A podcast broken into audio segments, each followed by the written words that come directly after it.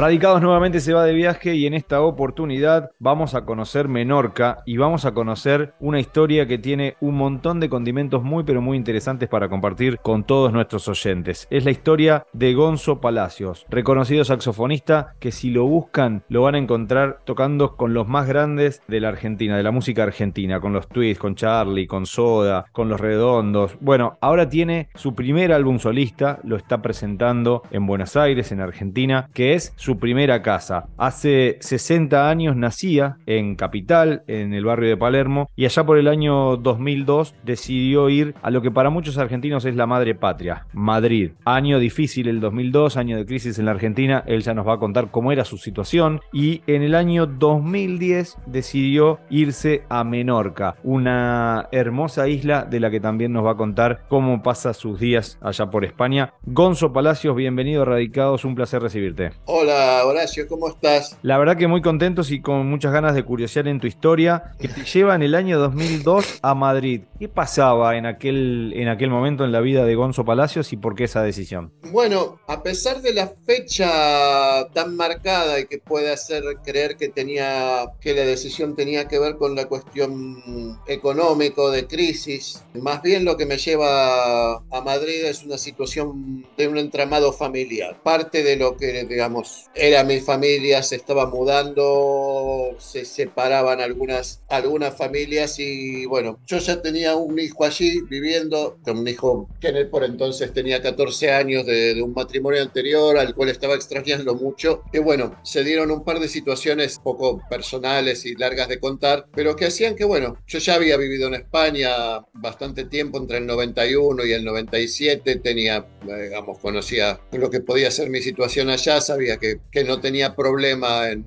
vivir allá y bueno, decidí, como te decías, una situación un poco personal eh, que implicaba a otras personas, pero que tenía que ver con, con no separar familias y estar cerca de los afectos, sí. ¿Y te acordás en aquel 2002 qué cosas dejabas en Argentina? Porque obviamente cuando uno toma una decisión, pierde y gana, eh, de eso se trata. ¿Qué dejaste en Argentina vinculado a tu carrera, a tu música y qué encontrás en, en España en ese entonces? Bueno, dejé dejé el proyecto, mi, proyecto solista, que en ese momento ya era la banda que se lleva mi nombre, ¿no? El Gonzo. Básicamente era un cuarteto junto a Daniel Castro, Alejandro Ridilenir y Fernando del Castillo, más eh, unos vientos eventuales. Dejé un proyecto muy bonito, que es el que estoy retomando ahora precisamente. Vos decías, le contabas a la gente que estoy presentando mi primer disco, precisamente eso se retomó hace unos tres, hace unos tres años y este fin de año año, o este principio de año, perdón, mejor dicho, logramos publicar el disco y presentarlo. ¿Y cómo hicieron para, para quedar en contacto? ¿Viajabas para la Argentina? ¿Ellos viajaban para, para España? ¿Cómo hicieron esa... ¿Utilizaron la tecnología? Sí, pero mucho tiempo después, o sea, esto, fue un proyecto que quedó truncado durante aproximadamente, no sé, unos 17 años o así, ¿no?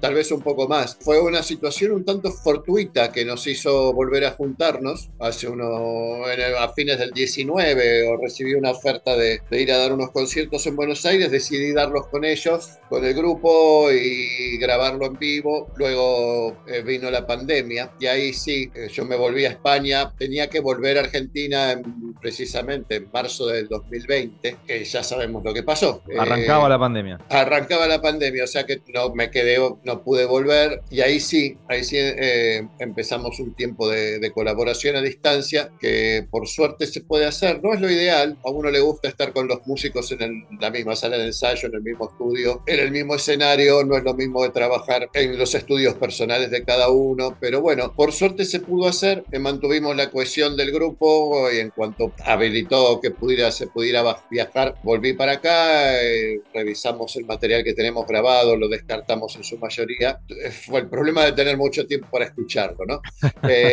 claro, sí, le encontramos montones de, de efectos y bueno, volvimos a grabar parte del disco en estudio, eh, rescatamos lo que pudimos de las grabaciones en vivo y bueno, eh, se fue terminando y es, lo que estamos presentando ahora, ¿no? Eh, yo justo en este momento que estamos hablando estoy en Buenos Aires, me vuelvo a Menorca de acá una semana, el lunes ya, ya parto para allá. ¿Y con qué te encontraste en, en Buenos Aires en, cuanto a lo que es en materia musical, la, la movida musical de Argentina que no para, que, que siempre va mutando? ¿Tenías esa conexión de hace más de 20 años, pero imagino que cambió cambiaron un montón de cosas. A todos nos pasaron esos 20 años, también a, esta, Uh. a esta formación. ¿Con qué te encontraste a nivel musical en Argentina? Bueno, me encontré con este cambio generacional, que ya es, eh, es muy evidente, ¿no? Toda mi generación, claro, somos gente de cincuenta y tantos y la mayoría más de 60, ¿no? Todo lo que fue la movida del rock nacional en los 80. Me encuentro con muchos de, muchos de mis compañeros muy activos y también me encuentro como que hay una revalorización de todo lo que fue la década de los 80. Eso por un lado y por el otro toda la, la escena de, de la música urbana, de la cual se tenía conocimiento y noticia. De hecho, dos de mis hijos están involucrados y son tienen una carrera más o menos activa en, el, en ese ambiente, así que estoy bastante al día de lo que pasa. Pero bueno, era sobre todo fue conocer eh, en persona, claro, a un público nuevo. Se me invita, ¿no? Por suerte, a muchos conciertos de, de rap o trap y bueno, tengo la, la oportunidad de ver a toda esta gente de entre 18, 25 y que realmente me encanta. Por ahí musicalmente no sé si es lo que estaría escuchando todo el día, aunque sí me gusta y aunque hay cosas que me gustan más que otras. Incluso ya no escucho rock todo el día, no, es, no es una cuestión de desprecio ni mucho menos. eh, La música, Claro. los gustos van mutando, o más que mutando, bueno, se van evolucionando. Y evolución, viste, no necesariamente es a, a a mejor, pero bueno, uno va descubriendo cosas que le gustan más, menos, eh, incluso cosas del pasado que le empiezan a traer. Más dicho esto, te digo, me, me encanta verlo, me encanta ver esta juventud, me encanta ver la soltura con la que viven, me encanta ver su creatividad, me encanta verlos con tantas ganas y tanta necesidad de hacer cosas como las que teníamos nosotros a esa edad. Y tu Eh, primer álbum solista, eh, yo tengo quizás un, un prejuicio con, con la música, un prejuicio en el, en el buen sentido, ¿no? Que se entienda bien, respecto de que cada canción cuenta una historia, no importa si tiene letra, si no tiene letra. ¿Cuáles son las historias que querés contar con tu disco solista? Bueno, el concepto general del disco, que es un, es, es un concepto que fue apareciendo en realidad cuando lo fuimos elaborando y fuimos elaborando la tapa, a partir de eso que había sido un disco muy pandémico, si querés, muy hecho al-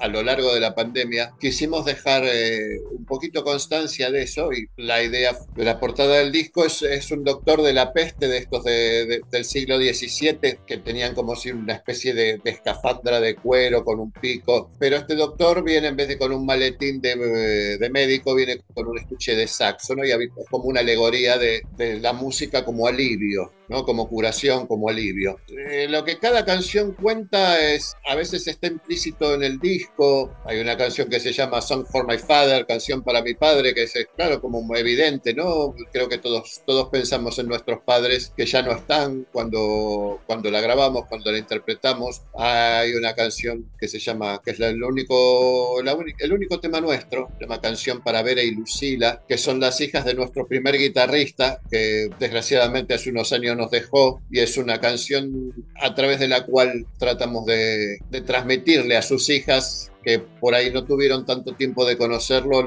la alegría con la que recordamos a su padre. Es un homenaje a los tres, digamos, a tanto Marcial, Marcial Sarandese, que fue nuestro primer guitarrista, como, como Vera y Lucila, que son sus hijas. Eh, la elección de las canciones es un poco la música de mi vida. Yo decidí hacer este grupo para tocar la música que a mí me gusta. Y la música que me gustó siempre está A Taste of Honey, o sea, un gusto a miel, que es una canción que yo conocí a través de los Beatles. Y es un poco un homenaje, un homenaje a ellos y luego hay arreglos como que insinúan otras canciones y es un poco pequeños homenajes a la música que nos gusta. Homenajes Lo y que- historias también. No estaba tan Homen- errado con- contando No, historias no. de, de tu guitarrista, no. de tu vida. Exactamente. Eh, Luego hay un, hay un sustrato constante en lo que hacemos, que es eh, la amistad que nos une, que es, eh, es muy fuerte, hay una mutua admiración y hay, siendo que somos un grupo básicamente de música en vivo, incluso cuando grabamos en estudio, grabamos todos juntos al mismo tiempo, como si fuera, como si estuviéramos tocando para el público, interactuamos mucho, los temas están arreglados, pero siempre hay un- una parte o una buena proporción de lo que hacemos que tiene una, un componente muy espontáneo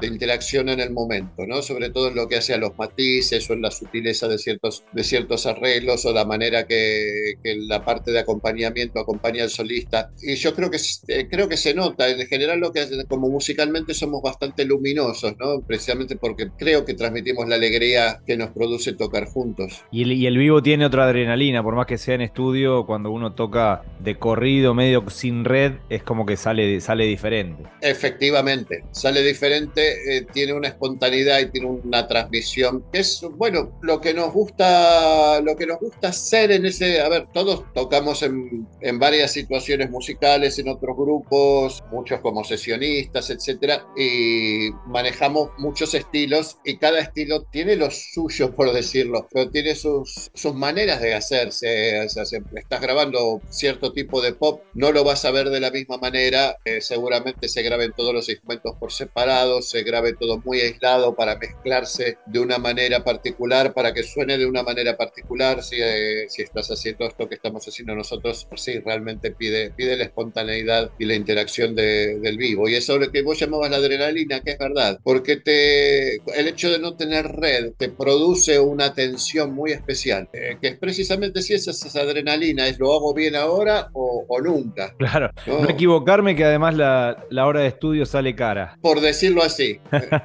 Gonzo, ¿y cómo es la amistad en Menorca y cómo es tu relación con la música en, en Menorca? Porque imagino que eh, obviamente todo este vínculo que se mantuvo durante más de 20 años y que llega a la consolidación del, del disco, en este impasse, en este tiempo, ha hecho que te vincules y socialices con los españoles, con los turistas también que viven en, en Menorca. ¿Cómo es tu relación oh. con la sociedad española en Menorca y con la música en España? Yo soy bastante español. De hecho, mi, mi madre y mis abuelos eran españoles, eran refugiados de la guerra civil española. Eh, siempre tuve una ligación, una ligación muy grande. Tengo muchísima familia allá, en, más que nada en, en Madrid. Así que, ¿cómo te podría decir? Eh, culturalmente lo tengo bastante fácil. Más allá de eso, las idiosincrasias son diferentes. Menorca es parte de las Islas Baleares, que es una zona catalano parlante. Si bien no forma parte de Cataluña, son, digamos, a su manera son bastante particulares dentro de lo que es España. Ellos hablan, hablan otro idioma, ellos lo llaman menorquín, pues básicamente es, es catalán con ciertas particularidades locales, ¿no? Por ahí como desde la diferencia sería entre catalán y un, y un menorquín, ni siquiera tan,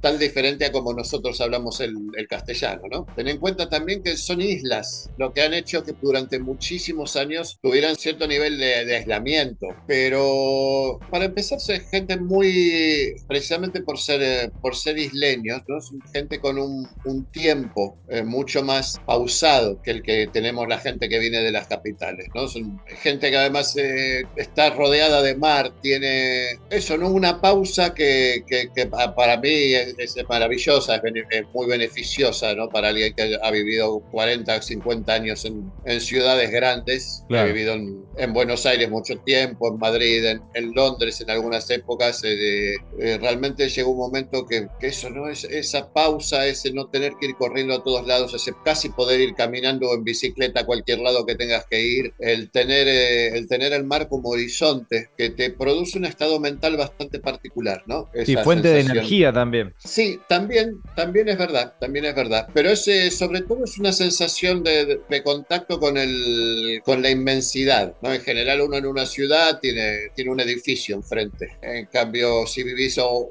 mismo, lo mismo que nos pasa también a los argentinos cuando, cuando viajamos, sobre todo los que vivimos en las zonas pampeanas, que salís a la ruta y es, y es como un mar de verde, ¿no? Es una inmensidad, es una inmensidad que te hace acordar el, la dimensión de las cosas, la dimensión del planeta en el que vivís. Y... Se toma dimensión de otra manera. Y en España la gente, te, la gente, que te, conoció, la gente que te fue adoptando como, como un amigo, como un hermano más de la vida, eh, ¿qué sabía de, de la música argentina, de lo que vos hacías, de todos los grosos que repasábamos en el inicio con los que tocaste? ¿Qué se en, conoce? En general poco. Bueno, conocer de, de la música argentina, uh, si hablamos estrictamente de rock... Eh, Charlie. No, Fito Páez es la referencia más, más, más clara que tienen. Y, eh, bueno, perdón. O Calamaro, Calamaro, más acá. Calamaro, Calamaro primero que nadie, en realidad. Porque claro. eh, Calamaro, Calamaro tuvo una gran carrera allá con los Rodríguez y luego mucha parte de su carrera solista la hizo allá. Es, es, es tremendamente conocido y tremendamente la influencia que tuvo Andrés fue tremenda. O sea, la mayor parte de los grupos de rock and roll de los últimos 20 años básicamente suenan, a, suenan a, Calamaro, suenan a los Rodríguez, suenan a Calamaro, la manera de cantar ahí es divertido, hay como muchos clones de Calamaro. No, sí, la, la música argentina ya influenció de varias maneras, un poco en los 70 con la llegada de Morris, Morris eh, abrió muchas, muchas cabezas en cuanto a cómo se podía hacer rock en español. Luego estuvo un grupo que se llamaba Tequila, donde estaba Ariel Roth, compañero de, de Calamaro. De, Calamaro en los Rodríguez. Estuvo en los 70 un grupo un grupo que se llamaba Tequila, que fue también mucha influencia para lo que era el rock and roll, me un grupo muy, muy Rolling Stone en España. Pero en lo que a mí se respecta, yo siempre me, en general me mantuve en Madrid, bueno, un poco más, porque me movía más entre, entre músicos de rock y gente conectada a lo que hacemos acá, pero en general me mantuve muy anónimo. En Menorca, la mayor parte de la gente que me conoce tiene una muy vaga idea de lo que era mi pasado, nunca, nunca me dediqué me dediqué a hablar de ello, ni en esto.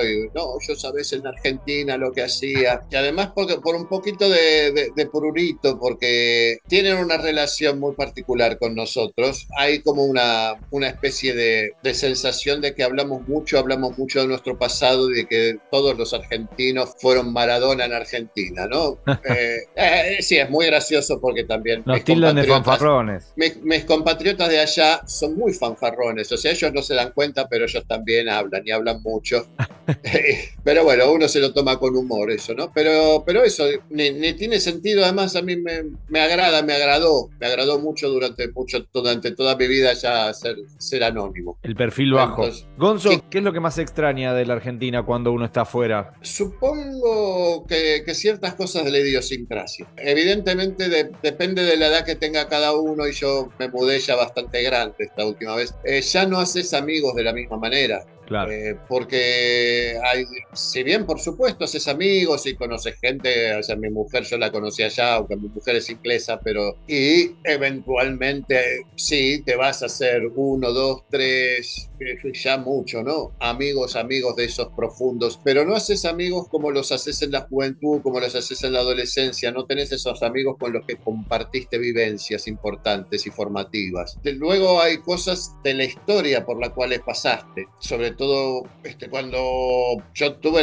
una adolescencia muy marcada por, por haberla pasado durante la dictadura. Eso tiene un componente muy importante, sobre todo con los amigos con los que viviste ese tiempo y con la gente que de la cual podés hablar de esas experiencias, que hace que hay ciertas cosas de las cuales, bueno, sí se puede hablar, pero se puede hablar como que se lo estás contando a la gente, no estás compartiendo una vivencia pasada con las otras personas. Entonces hay cierta cosa, eso no, de la historia compartida y luego de la idiosincrasia que, que se extrae. Con el disco, ¿cuáles son los próximos pasos a seguir? El disco eh, ahora ahora ya se presentó en vivo este último fin de semana, con muchísimo éxito, por suerte, los dos locales llenos, y el público muy entregado, nosotros muy contentos, pasándonosla muy bien. Ahora entramos en la parte de simplemente de, venderlo, básicamente el disco, por supuesto, se subió a todas las plataformas, pero se editó en vinilo, entonces es, es el más momento de la promoción y venderlo por correo, etcétera, y va a quedar un poco, como te podría decir, eh, yo ahora tengo que ir para allá, tengo mi temporada de trabajo, yo trabajo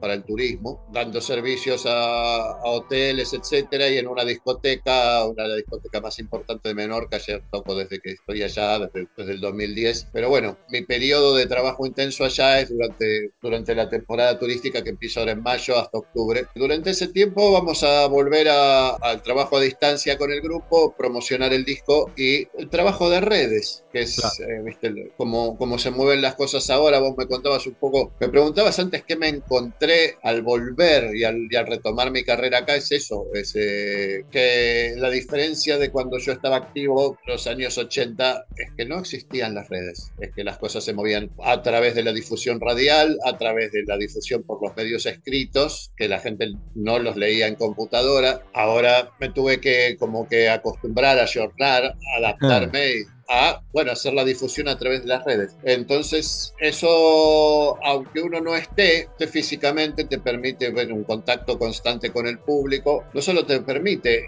la dinámica de las redes te obliga a estar en, en contacto constante, porque al fin y al cabo es, eh, es una especie, no diría de pelea, pero tenés que estar todo el tiempo cuidando tu espacio, generándolo, generando el contenido que hace que, la, que el público preste atención a lo que estás haciendo o no, porque hay mucha gente generando contenido constantemente y está el famoso algoritmo que decide qué es lo que, lo que se le hace escuchar o ver o qué contenido recibir a la gente. Entonces estaremos eh, publicando videos, posiblemente haciendo algunos temas nuevos y sobre todo eso, tenemos seis meses para, para promocionar bien el disco, promocionar la venta por correo y supongo que a partir de noviembre del año que viene vuelvo y como un poco el plan de vida de aquí en más es, es venir unos meses todos los años a, tocar. venir más seguido y disfrutar de, de, la música de los amigos y todo lo que propone Argentina. Nosotros nos quedamos con, con mucha curiosidad, así que vamos a ir a las redes, a Spotify y demás a encontrarnos con tu disco y obviamente dejamos las redes sociales tuyas para compartir, las de la banda, las que vos quieras compartir, para cerrar ya esta entrevista e invitar a todos los que nos escuchan a que te presten ese tiempo para disfrutar de tu música y de tu arte. ¿Dónde te pueden encontrar en redes sociales? En redes sociales, en, tanto en Instagram como en Facebook, es eh, elgonzo.oficial. Y luego, bueno, el disco Alivio,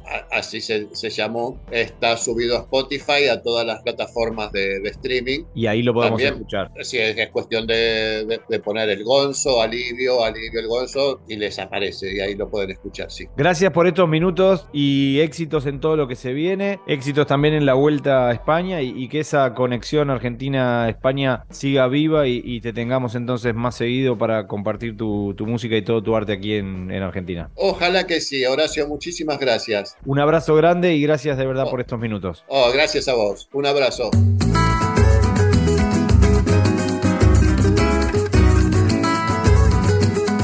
Si disfrutaste del viaje, muy pronto nos volvemos a encontrar con un nuevo destino para seguir conociendo el mundo y saber cómo viven los argentinos más allá de las fronteras. Quiero viajar mucho para entender cómo habla la gente del mundo entero